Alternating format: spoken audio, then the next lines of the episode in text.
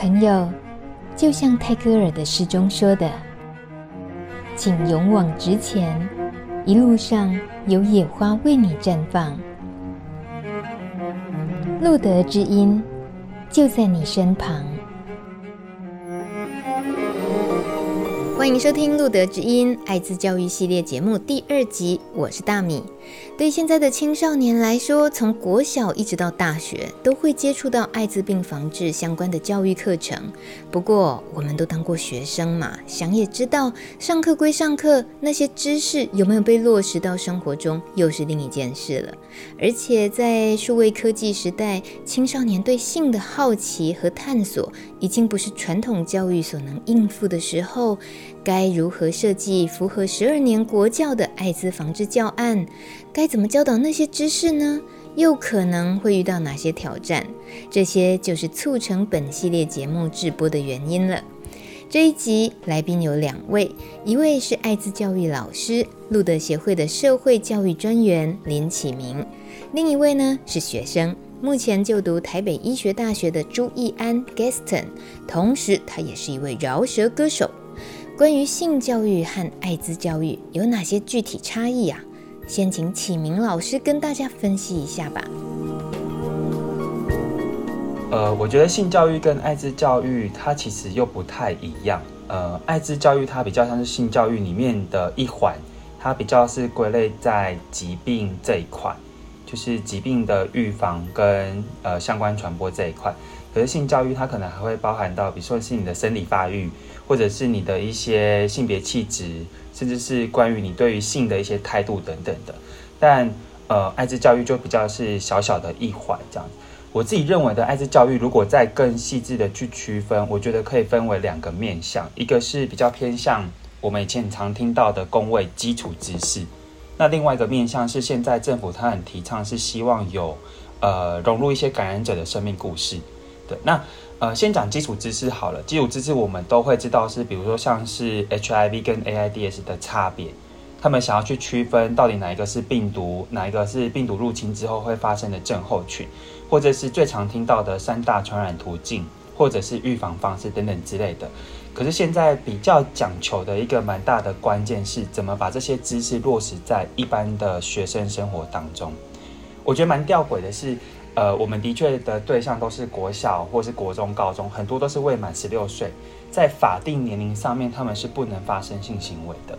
可是我们在谈基础知识的时候，尤其是现在的感染的传染途径里面，大概八成都是因为不安全性行为而传染。所以你在谈预防的时候，一定要谈到性的这个议题。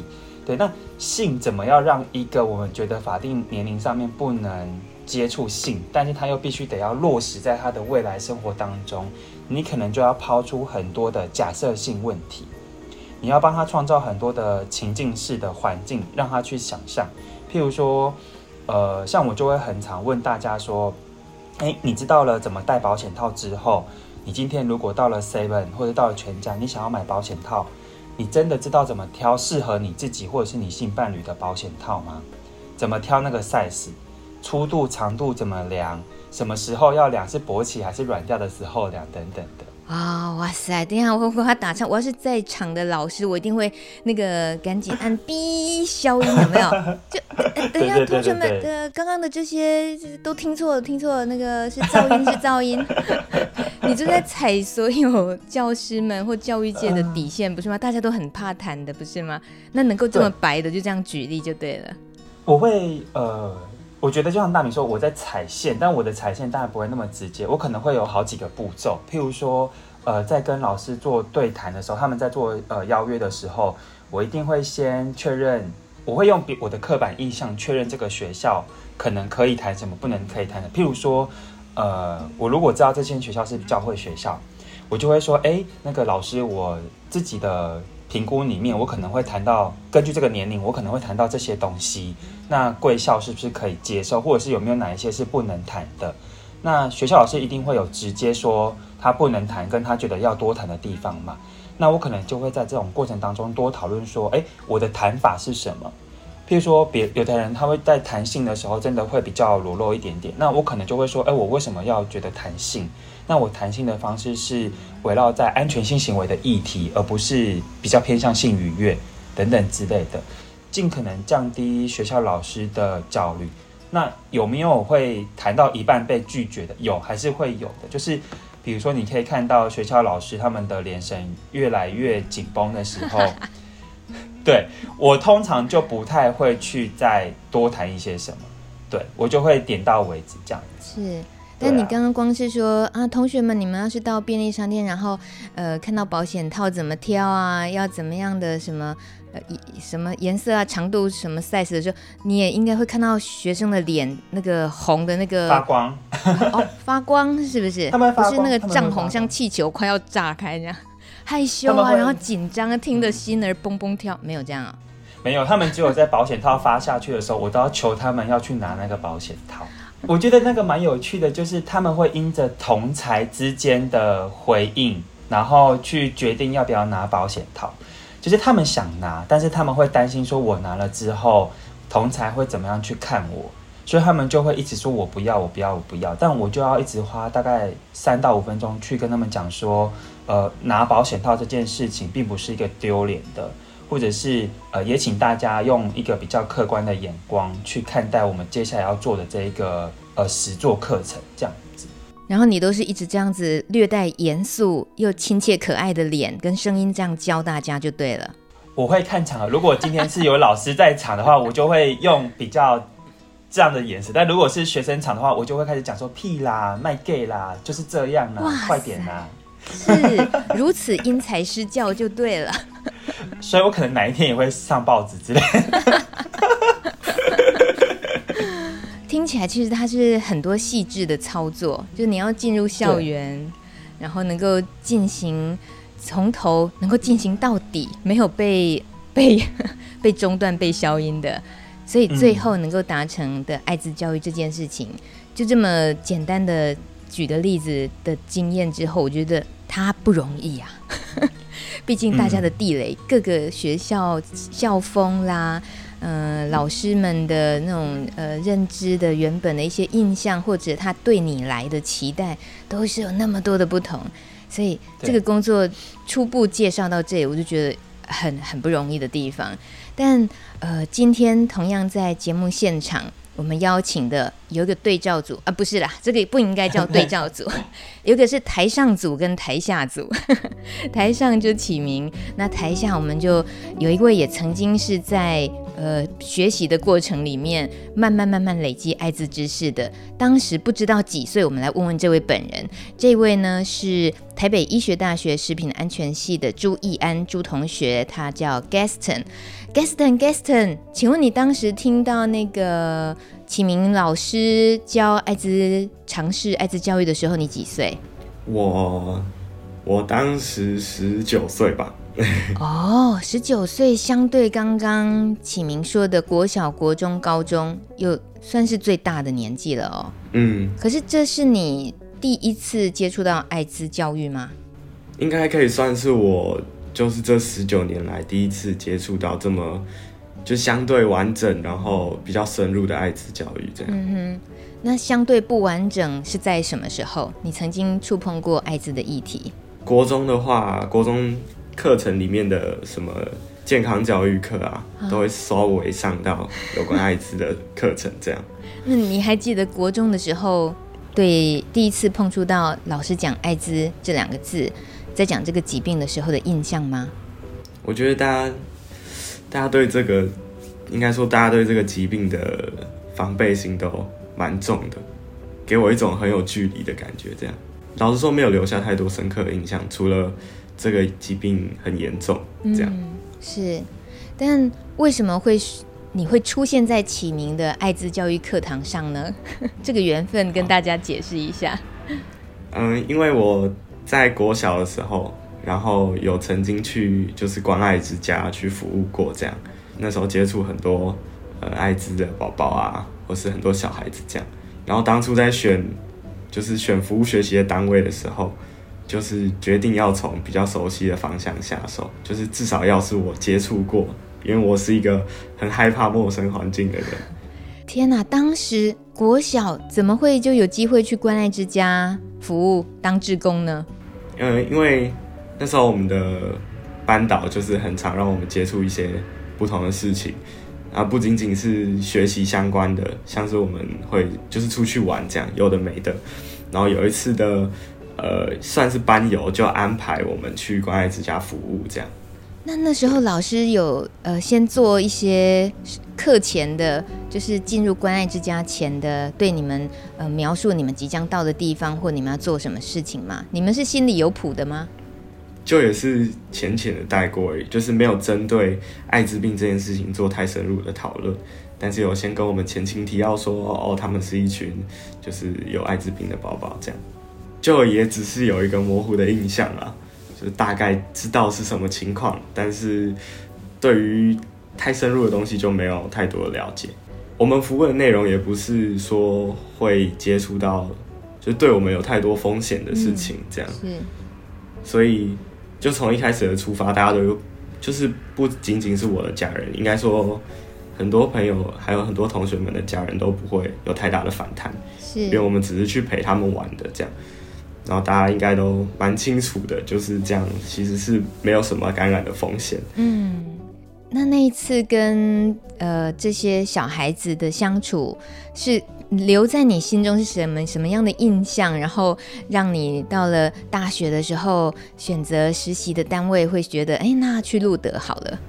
就是应该说，从那时候我就觉得有几件事情特别奇怪，就是关爱之家这件事情是为了要。提供给他们一个环境，但是实际上去那边服务之后，我又发现，就是他跟我们其实，他们跟我们其实没有不同，就是他们其实跟我们都一样啊，也没有明显的病症，像是其他特殊疾病会有明显的病症，像唐氏症啊，就是可以很明显的发现，他们跟我们是在生理上或是 physically 就是物理上有一些不同的，但是当时去了关爱之家之后，就发现他们其实跟我们。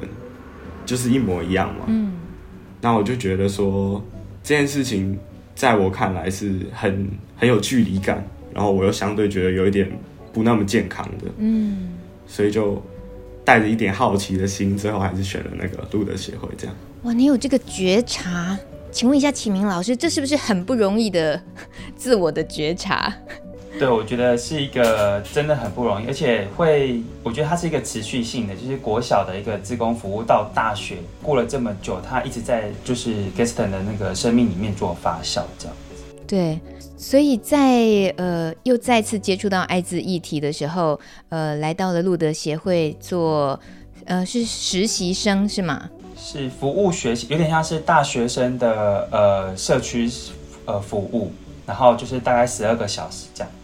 哦，才十二个小时，其实说起来好像不多，但其实也不少，要花了几天的时间才累积起十二个小时。对，呃，那这个部分的话，可能真正学习的细项什么，等一下我们也都还有机会再讨论到。然后启明，你你印象中 Gaston 出现在这个教室里面的时候，留给你的印象是什么？对于你那么多在学校教训，或者是其他的职场怎么样的这种教训，嗯、其实你可能也很难去跟真正的台下的人一对一的互动，对不对？可是这种呃来呃学习的这种比较长时间的这种学习，你对于学生的观察呢，还有能够给他们的，就又特别不一样了吧？嗯，对，我记得那时候呃，Gaston 他们这一届。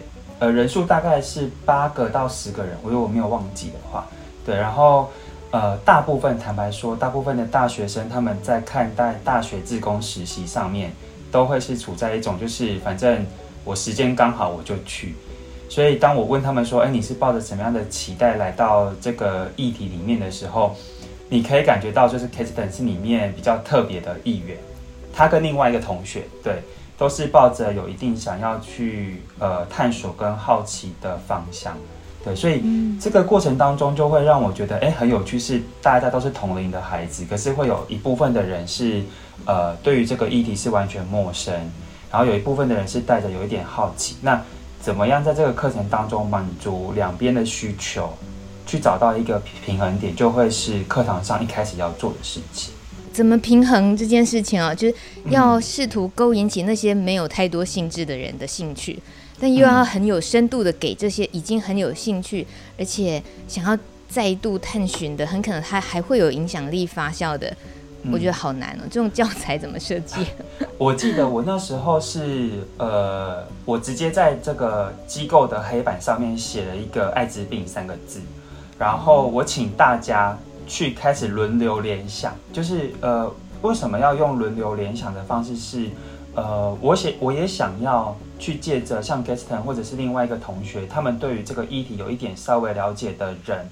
去带到其他的，去引发六位同学们的好奇心，但同时我也想要借由这六位同学们，他们最基础或是最符合一般社会大众怎么看待艾滋病的这种想法，去把 Gaston 跟另外一个同学拉回来，就是我想要让感性跟理性是可以处在一个中间点，所以我就会让他们做成一排。然后呢，就是他们轮流上去，在艾滋病的这个词汇旁边随意的写下他们想到了什么。譬如说，有人就会想到是呃性乱交，或是有人想到可能就是假设 Gaston 可能就会想到是呃艾滋宝宝，然后可能就会想到了关爱之家，想到什么各式各样的东西。那这样走过三轮之后，那个联想就会越来越深。譬如说，这个性滥交里面可能就会谈到是。什么类型的人的性滥交，在一般民众里面可能会比较有感染的风险，等等之类的。那在这种大概进行了二十到三十分钟的联想过程当中，就可以大概去区分这群学生他们对于艾滋病的图像是哪几块，那我就会去圈起来，然后我们就会接下来去。呃，安排十二个小时，我们怎么样去破解这几个？也不是破解，就是怎么样去厘清这几个不同的迷思，这样。哇，是个很好的开始。那个起头有一种把大家的那个 最常讲脑洞打开的那个开关打开了，这样子。对。也是让你刚刚讲的这样子，两个很不同目的性坐在这里的这些学生，他们就彼此对话起来了，对，交流起来了。而 Gaston 就不会觉得说啊，那两那六位真是没心，我要怎么跟他们聊天呢？老师，你帮我另外开一个教室好了，不至于，对不对？不然 Gaston，你那刹那有没有觉得说？哦，我还有很多话得跟这六位同学说。你们竟然连关爱之家都不知道，会不会有那种心情啊，Gaston？我觉得那个当下是，因为我一直以来都是平常不太有机会去跟别人讨论艾滋病这件事情。嗯，然后在那个当下是，应该可以算是已经这么久以来第一次开启交流的感觉。嗯，所以就一瞬间知道大家对这件事情的看法，这样。然后你也开始有一种。不由自主的、被迫但又带点主动的想要去讲你知道的事，对不对？对啊，对啊。哎，那种讲出口的感觉怎么样？就是有一种嗯憋很久的感觉，憋很久。可是话说回来啊，你都老是把话憋着。你选的科系啊是那个食品食品安全，对。这感觉也就是闷着在做事的科系嘛，是不是？嗯，可以这样说。Gaston 皱皱眉头，可以这样说。所以你是个低调、不太讲话，其实没有那么多社交需求的人，可以这么说。可以这样讲。是好。那你看看你旁边这位启明老师，他是一个需要在舞台上大鸣大放的啊，不是啊，我是指啊，面对艾滋议题。呃，现在你们在我的面前，你们两位显然我已经感受到你们就是一个艾滋倡议者了。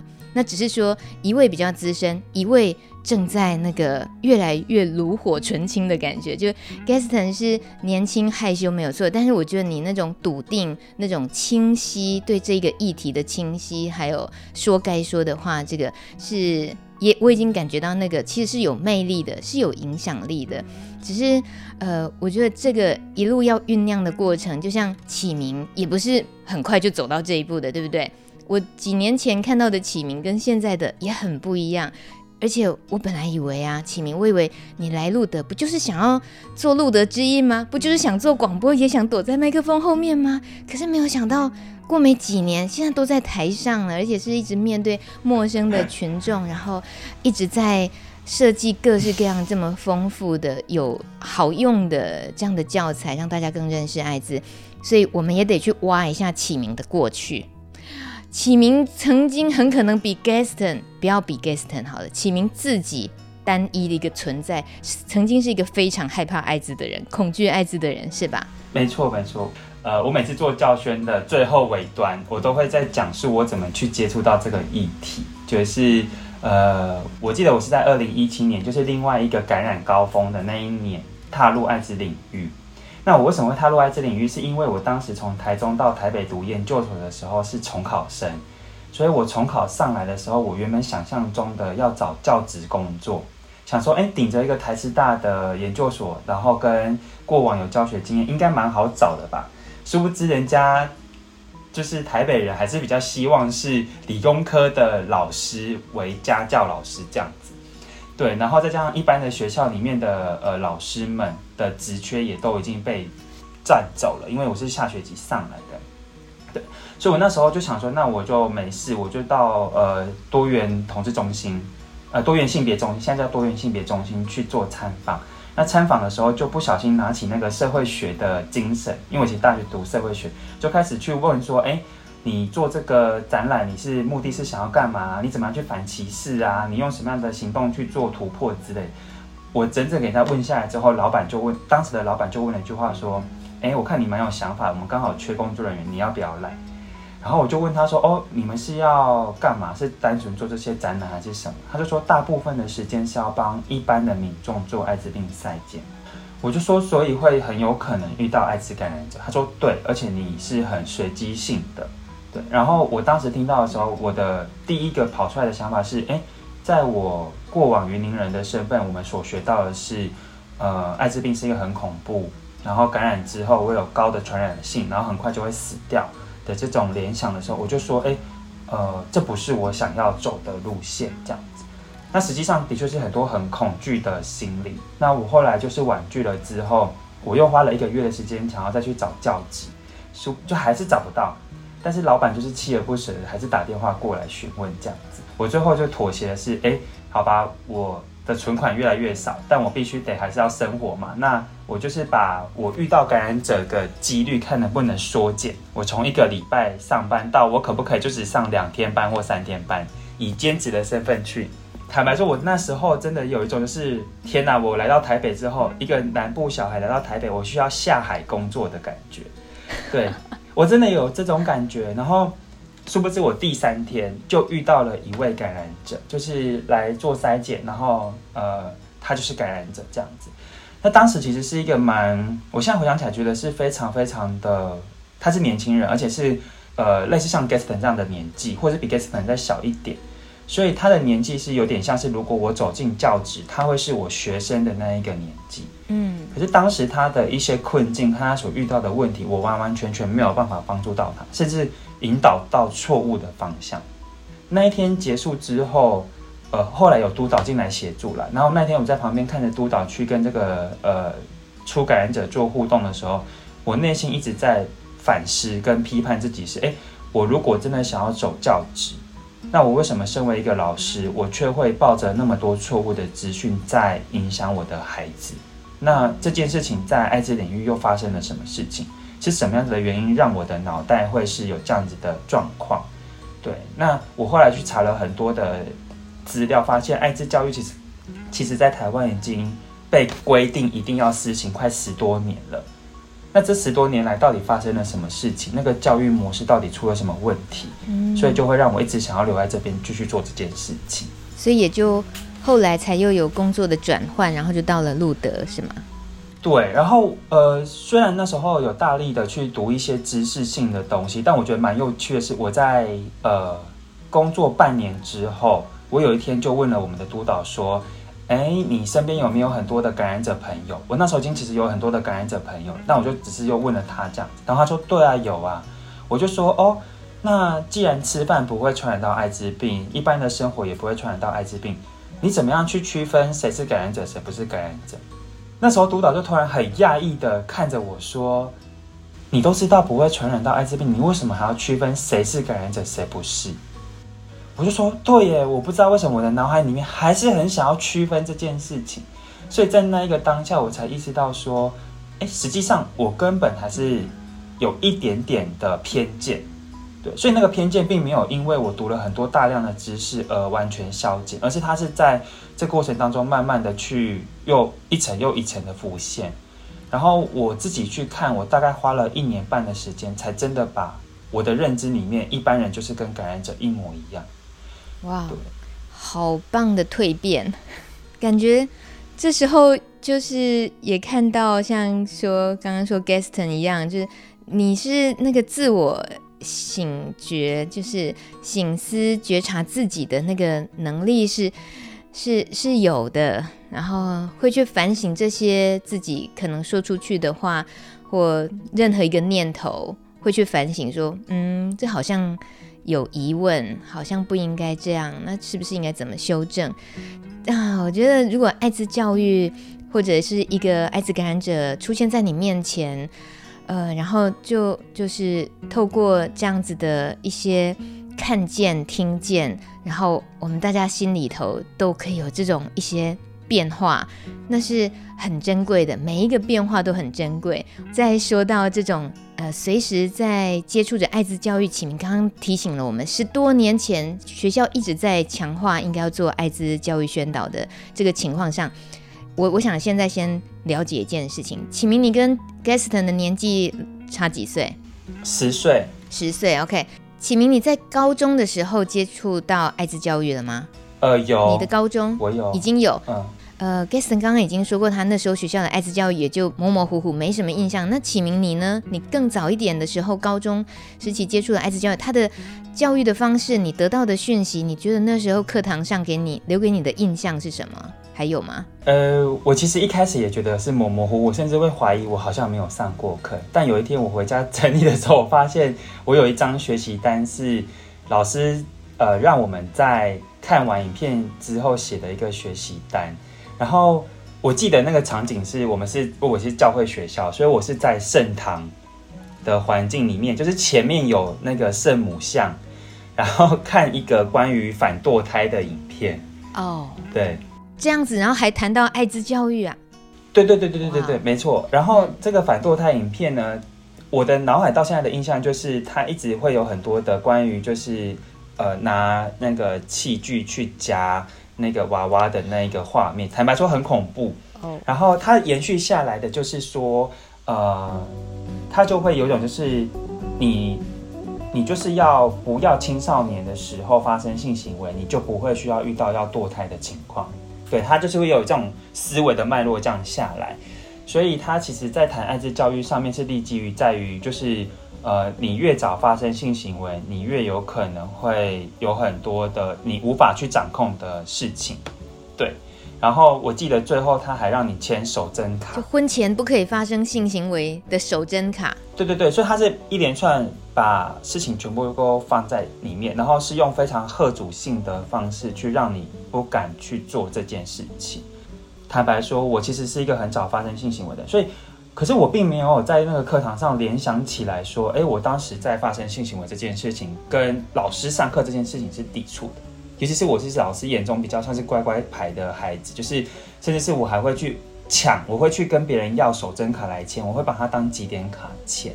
所以我就会会会很怀疑这一件事情是，对啊，这种吓阻性的教育的确让我在当下觉得我不能做这件事情。可是当我的欲望来的时候，且我又要在网络上面去使用一些软体来去找人的时候，这个欲望为什么会没有办法跟我课堂所学到的知识给连在一起？那又发生了什么事情？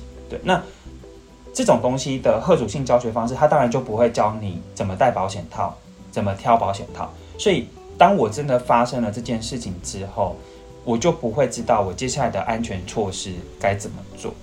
就会有一连串。是你觉不觉得那个完全不会把自己跟手针卡的那个贺阻力连接在一起的原因之一，是因为你是男生？嗯，有可能。就如果是女生，被连接的更深，对不对？对，有可能是这样。嗯，因为手针这两个字很刻板印象的，其实是框在女性的身上的。嗯，有可能是因为这个原因。对，这样子的教学课程，其实你觉得现在教育场域会不会还在发生？呃，有啊，我们昨天还前天某间大学的的学生，他应该是研究生，但是也是我们曾经服务过的朋友，他就私讯了呃光哥，说就是他想要投诉，就是他们前几天就是大学邀请到了某一个老师来谈爱滋教育的时候，有很多的呃偏见跟错误资讯的传递。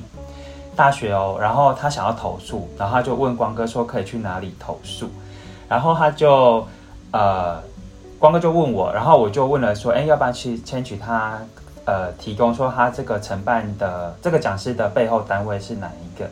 提供出来之后，哦，其实也合理啦，因为我们自己几个爱滋讲师里面都会知道说哪一个呃哪一个领域出身的的老师们，他们在讲爱滋教育的时候方式就会是不一样，对，其实蛮多差别，所以。呃，现在这样讲会不会抨击到？反正现在比较在做健康教育的大中老师们，他们会出身是某一个体系，那那个某一个体系就会是比较保守性的教学模式。对，那一切都会是以要呃全人性性教育的方式去发展，全人性教育的方式发展。这是对它的对比是呃早期或者是到现在比较多的是全人性性教育的模式。那现在呃包含性平教育协会跟包含我自己的教学模式会比较是着重在全面性性教育，一个是全人性，一个全面性，听起来好像很像嘛。嗯，对。但它如果讲简单一点，要去指的是说，呃全人性性教育它会比较是着重在我单一路线帮你导到了某一个。稳定的价值观，比较合理的价值观，比如说，我还是期待你可以进入到一个稳定的家庭里面，然后你还是可以发生性行为没有错，然后你要做好安全措施没有错，但是我会期待你就是进入单一性伴侣或者是一个比较呃符合社会大众所认知的恋爱关系，对。但全面性性教育它比较讨论到的是，呃，它会更开放的去看到不同爱情关系或不同性行为模式所需要去注意到的事情。譬如说，他可能会更讨论到是开放式性关系，你可能是来自于什么？那你可能在这段关系里面需要去注意什么？对，就会有更多不同的面向。容我搬出眼球电视台的经典台词，就是你们这些放荡主义分子。但全面性性教育是国际上在推的，是我相信我是站在全面性性教育这一端的，我也是放荡主义分子，我自己承认。就是好，那我们听听 Gaston 的角度，Gaston 从你的角度看，你自己也距离学生生涯那么的近，那以现在的学生来讲。你听完了全人呃的教育跟全面性的教育的这两种很不同的呃教育方式跟诉求，你怎么想这两个东西可能对现在当代学生的影响呢？嗯，我觉得现在的想法，学生的想法大多都比较开放，比较自由一点，所以我觉得对于全人性的性教育。我觉得全面性的会比较容易被他们接受吧。嗯，现在的教育环境跟之前的教育环境当然不能拿来相比，但是我觉得会有这两套理论的出现，应该都是因为就是对于当下的人们是怎么样的说法是比较容易被接受的。那我觉得全面性可能就是对现在我们来说比较好理解，这样是。但你觉得全面性性教育被贴上放荡主义分子，这你能接受吗？我是觉得有点严重了。哈，我觉得很可以接受，我好开心哦。这就是放荡的程度啦。自己已经身处在放荡界的话，当然就觉得啊，我很可以接受啊。Gaston 还没你你你知道，你知道，我们互相尊重彼此不同的领域。但嗯、呃，观念啊、思想这些东西能接受。跟行为你，你有没有兴趣去做什么事？我觉得那本来就是两件事，但总是有人喜欢混为一谈。而那个喜欢混为一谈的背后，其实我觉得就是想要有掌控力，他想掌控别人能做什么、不能做什么的权利。所以，嗯、这个时候又回到我们自己坐在台下被教育者，我们有没有自己能够思辨？去感受到，嗯，这个不太对哦，嗯，这样子好像比较好的这样子的能力，对不对？对。那回到路德啊，这两位当然主要结识的缘分是在路德，而我们也主要是因为爱滋教育而认识，也今天出现在这个节目上。那你们在呃路德除了课堂上的一些讲座、一些资讯传递之外，也一起做了爱滋对话平台，对不对？嗯，哇，这个爱滋对话平台在呃路德协会的官网上已经呃引发了很多很多涟漪的效应，然后有哭有笑，然后很多温馨的故事。那路德之音其实也谈过这个爱滋对话平台的主题。那今天 Gaston 是在比较呃算是后端加入了这个对话平台的一些呃企划操作吗？Gaston，你给我们介绍一下你参与的部分有哪些，然后有有什么样的感触？应该说那时候就是在参加这个服务学习之后，那我们被接受到一个任务，就是要试着去推广这个平台，让更多人看见这个平台，这样。在推广平台的想法上，可能就会跟推广一些其他普通常见的平台，像是要推广自己的可能自己的美食专业啊，自己的摄影账号，就是我们很容易从这个角度去开始发想，所以当然我们就理所当然的从这个角度切入，然后去想一下说要怎么宣传可以让我们的推广更有效力这样。但当然在实际上操作之后，就发现说。在推广这个平台的时候，平台本身并不像美食账、摄影账啊这些特定的 topic，它有一定的吸引力，这样。所以在推广的过程中，就是也跟着修改了很多次的方案啦，这样。那呃，透过艾滋感染者这个对话平台，你也亲自的跟很多感染者朋友们自己也建立了很多对话的机会，对不对？是。那那又有什么不同的收获吗？在你这这些跟艾滋议题接触的经验累积下来，嗯，就对于我而言好了，就是声音的力量远远比文字的力量影响我来的深，这样。对，我好喜欢这句话，因为我是做声音工作的人嘛，是声音的力量远远比文字的力量影响还要深。对 I love you, Gaston. I love you. OK，好，继续，不好意思。所以就是像网络上的论坛，就可能如果有一些什么艾滋病的呃的版啊，或者是有什么大家可以在上面讨论的地方，就是光看那些文字，其实我没有，并没有办法得到一些什么东西。但是在使用这个就是对话平台之后啊，就是真的听他们的声音，我就觉得。这个距离感有被明显的拉近非常多，就是有一种真的在跟他们讲话的感觉。哇，启明听的心情怎么样？这个平台毕竟也像是你的宝宝自己慢慢慢慢生出来的，对不对？机机构机构大家一起，我我觉得其实听到呃 Gaston 这样讲，我觉得蛮感动，是因为呃我当时会让他们去。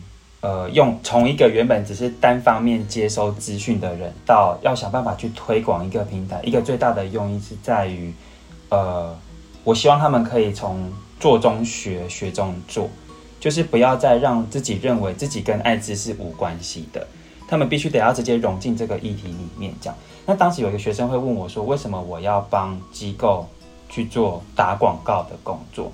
嗯。其实坦白说，他们会孩子有些孩子们会这样子怀疑。那他们提出这些怀疑，我都蛮开心，因为我就可以有对话机会。我就会说，因为你在边推广的过程当中，你可能就会发现哪一种推广是有效的，哪一种推广是无效的。你就会去分析说，为什么你觉得这个平台需要被别人知道，但别人却不认为自己需要知道，那个中间的 gap 在哪里？那你再去找到这个中间的 gap 的时候，你会发现。一般民众在未上课的情况之下，他们所想到的跟你又的落差又是什么？对，那这个 gap 老实说，不只是在艾滋领域可以用，就是我也会跟他们讲说，这个是社会行销的一环。你未来如果想要走服务业，或者是走倡议路线的，你也都可以拿这个行销学去做同样的操作，呃。坦白说哟，坦白说，每一届的孩子通常在做方案发想跟实践的过程当中，他们是最受挫跟最不舒服的。有一种氛围是我已经是没有力气，然后甚至是无望感很重，甚至是我觉得反正我就是在这边待两个小时，我我就是随便做一做的那种感觉。在这种情况之下，我都会去跟孩子们讨论到另外一件事情，是比较偏向生命教育。我不会只局限在爱滋教育，我会去跟他们讲说：哎，你有没有发现，你可能在发想方案的过程当中，开始情绪上面的转换有不太一样。那个情绪转换跟你原本想要去推广一个爱滋的平台的那个差别又是什么？那甚至有一些孩子们，他们最后在听感染者的对话的声音档的时候，他们最后写出来的。呃，心得分享会是说，他们其实，在那个学期里面，某一次可能因为恋爱关系，或者是有某一次的考试分数很低落，所以他们的身呃身心状况很不稳定。可是因为他们跟了艾滋感染者在呃声音上有一些互动之后，会发现，原来艾滋感染者在面对这个疾病是如此大的时候，他们是可以走过这个历程。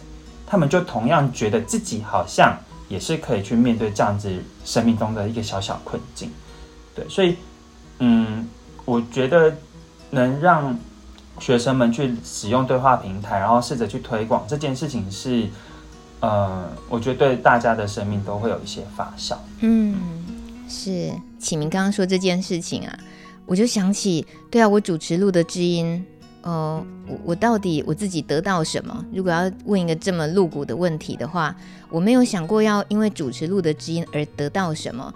呃，最客观的来讲，我得到好多艾滋知识，得到好多感人的故事，然后好多交心的时刻，这是客观的来讲。可是最主观的来讲，是很多年前我主持录的知音大概四五年吧，然后我就疑似得了乳癌。我去呃做呃切片检查，在等结果，然后医生说疑似要再进一步，那那个等候判决的那个日那些日子太可怕了，就是觉得原来我也有跟癌症这么近距离的时刻，然后我没有想过我会遇到这件事，我人生整个黑掉，好恐怖，好恐怖。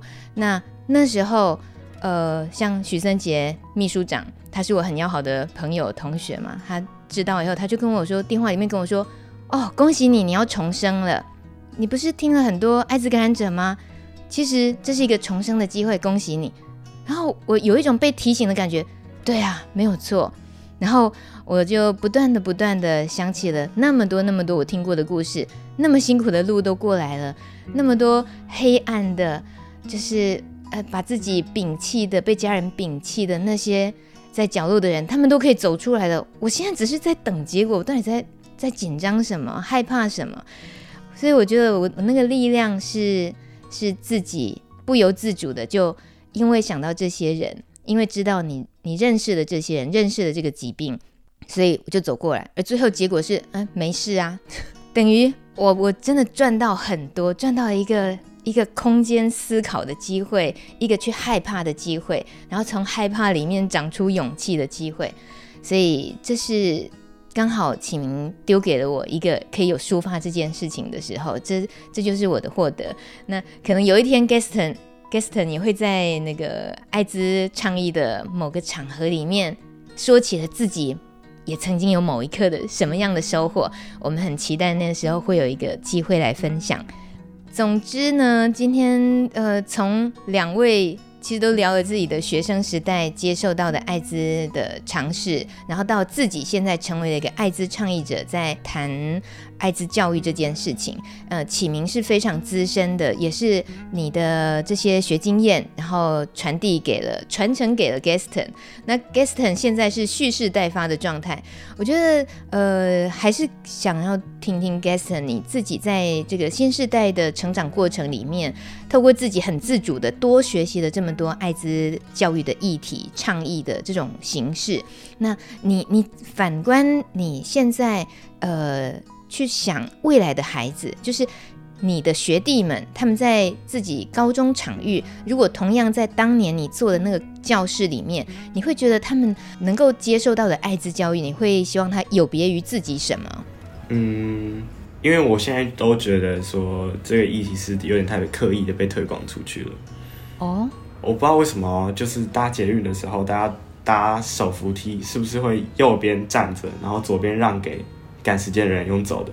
对，这件事情其实是没有人特别跟你说要这样做，也没有明文规定的。嗯、那为什么大家都会就是把这件事情记得？就是我觉得说推广事情应该要像这个观念一样，就是像艾滋相关知识啊，它应该要变成逐渐变成一个尝试。所以就是说，今天无论是谁，你问他艾滋相关的问题，他都可以回答你，就是正确的知识，然后也不会说是他刻意去学习来的。我觉得说是我的话，我会希望就是未来艾滋议题还有艾艾滋知识的方向是像这样子的。嗯，这举例很酷诶，我觉得也很有道理。他是一个已经看见能够最后呈现那样的结果是很棒的。但只是我们在做这件事情，在推向那个结果的这个力量，启明，你就是那个野力量之一。你会觉得那段路还多远？你能够想象得到他真的能够做得到那一步吗？我觉得可以，但是他可能坦白说，他必须得要等像 Gaston 这样子年纪的人长大，然后成为老师的这个年纪才比较可以，可能还要再十几年，因为呃现在的老师们。我们大部分过往都没有学过，呃，比较合理或者是比较客观式的去谈性教育或爱滋教育。所以，当我们成为老师之后，坦白说，我们不知道怎么教，或者是我们教学方式就会用比较是传统性的方式去带，甚至是虽然教育部会规定说，哦，你还是得要客观谈，但是，呃，在老师的脑海里面的所谓的真正的客观谈，就是照本宣科最安全。对，那。呃，这样的情况其实也蛮多，国小老师或国中老师他们有遇到，就是他们会来寻求协助，是说我知道该谈，可是我不知道怎么谈，那怎么办？对，所以也越来越多有一些教老师怎么谈性教育、谈艾滋教育的工作坊。那可是我觉得这都需要一些时间发酵，因为他要对话的对象不是只有老师，还包含家长，还包含学校，然后还包含可能是呃不同层级的长官们，对。但是如果等到呃像现在的大学生，他们如果有这样观念，然后进入到社会职场上之后，可能在谈这件事情就会变得很习以为常。那我觉得老师用一个很习以为常的方式去谈性或性病这件事情，那个态度是会给影响到孩子们的。那孩子们就会在遇到一些困境，会有一些好奇心的时候，他就会主动提问。他就不会好像很怕说，诶，我问了这个问题，我会不会被你呃指责说，或者是被你怀疑你是不是有发生性行为这样子？那开启了对话之后，就真的可以把一些好奇，或是把一些真正的疑惑给解决掉，就不会又让学生躲在角落，或者是偷偷在网络上查一些错误的讯息。嗯。嗯听起来路不好走，我觉得不会不好走诶，坦白说，我觉得很好玩啦。真的就是要勾出你这句话，就是让这件事情变好玩，学习的人也真的才觉得哦，是是没有那么严肃跟距离遥远，对就是对，真的很重要。呃，最后我们有点好奇，呃，像 Gaston，你你有没有自己？遇过某一刻自己的性教育那个尝试被翻转了，有过这个经验吗？我其实一开应该说一开始针对艾滋教育这件事情，知道这个病很严重，知道他有一阵子致死率蛮高的，然后知道他就是传染途径这样，这都是我后来才知道的。所以应该说最一开始的时候，就是这个议题，其实我一开始也不知道我是怎么得知这件事情的。因为必须老实说，国小、国中都没有太对于这件事情都没有太完整的介绍，会一直觉得说，艾滋病好像光是唾液接触，就是我可能只要碰到那个感染者的唾液，我自己就会得艾滋病。但是医师一直知道，就是可能要到了比较后面，可能高中、大学，知道艾滋病真正的传染途径啊，就是有真的学理上去理解这件事情的时候，才会发现哇，原来自己前面学的东西都是跟正确的观念偏差非常多的。是，只要这么一个简单的扭转，那已经改变非常大了。那启明这个相差一个世代，哎、欸，我认真想了一下，我发现是因为我为了要买润滑液当教材的时候，我跑进那个西门的那个是什么？卖玩具的地方，那叫什么空间？呃，西门有很多情趣用品店吧？对对对对，就是情趣用品店。然后，因为你知道，就是我为了要买那个润滑液，然后我就在里面看了好久。因为我坦白说，我过往的经验我都拿政府的润滑液，所以当你真的要自己去买的时候，我实在不知道怎么挑。而且它真的有十多样润滑液，然后我就是在那个地方，我待了三十分钟以上。然后那个情趣用品店的老板，他可能想说我到底在干嘛？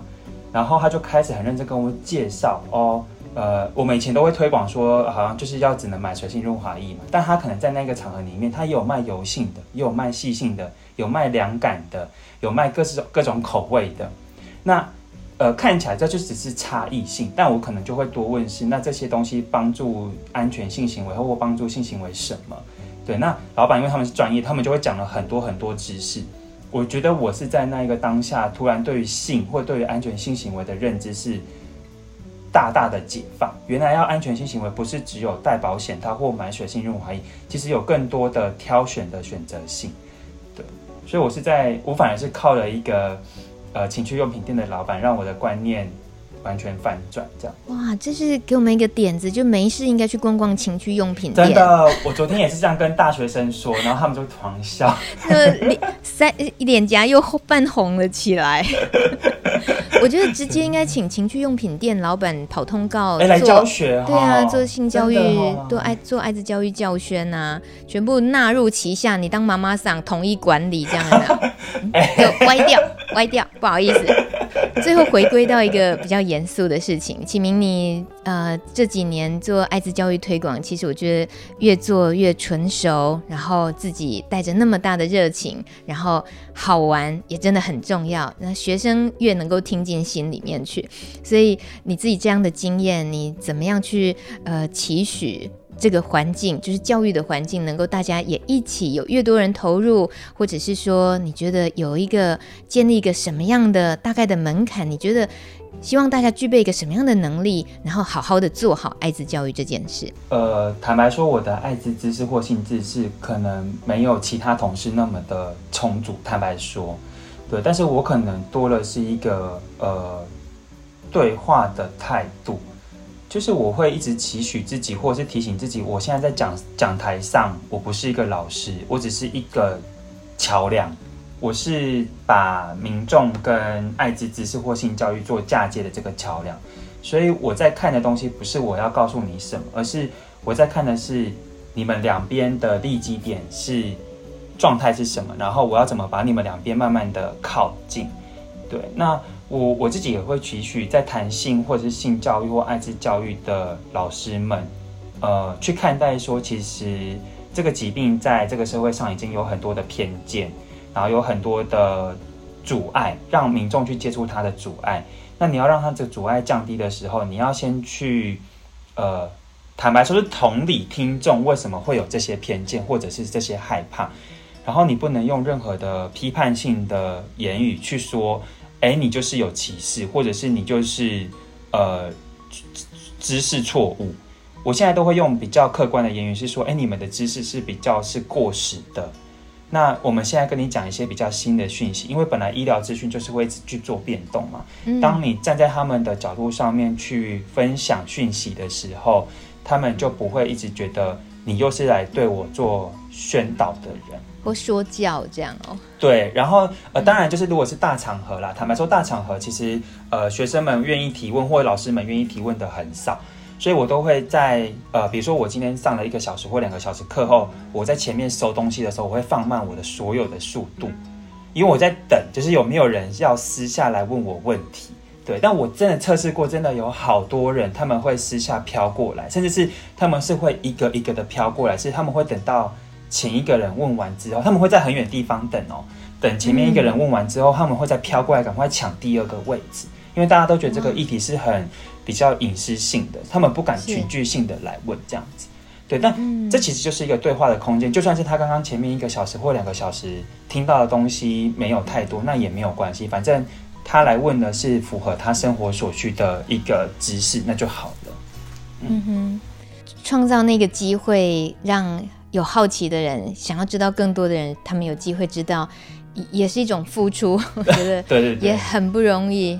那个放慢速度的那个像 leg 一样的起名，我们在很可能各个场域都会继续看到。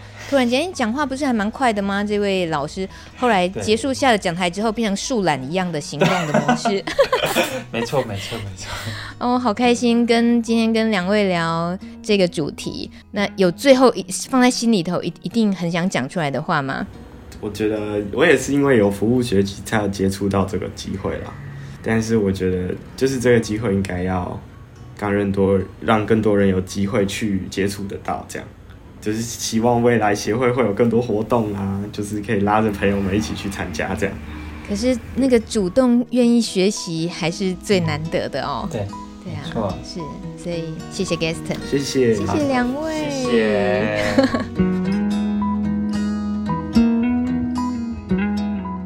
谢谢收听路德知音的你，有一双愿意聆听的耳朵，我们用心制作的节目才有意义。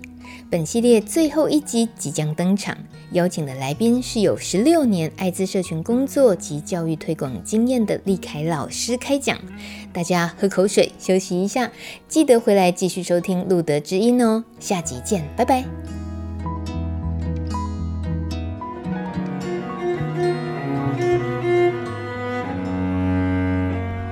本节目由路德协会制作播出。